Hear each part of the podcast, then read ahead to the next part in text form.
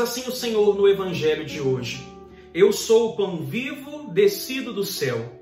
Quem comer deste pão viverá eternamente. Meu querido irmão, minha querida irmã, neste dia de Corpus Christi, dia eucarístico por excelência, talvez o teu coração esteja profundamente entristecido por não poder receber Jesus na Eucaristia hoje. E talvez você esteja até mesmo a se perguntar: como esse evangelho vai se cumprir na minha vida, uma vez que, em virtude de tudo o que estamos vivendo, as igrejas estão fechadas, não estou podendo ir à missa, não estou recebendo Jesus na Eucaristia, como esse evangelho vai se cumprir na minha vida? Eu quero te dizer que a Eucaristia é sim o meio por excelência onde entramos em comunhão plena com o Senhor, mas nesse tempo não é o único. Se você hoje se aplicar em buscar ao Senhor de todo o teu coração, de toda a tua alma, de todo o teu entendimento e com todas as tuas forças, as mesmas graças que você recebe quando comunga da Eucaristia, o Senhor as derramará sobre a tua vida.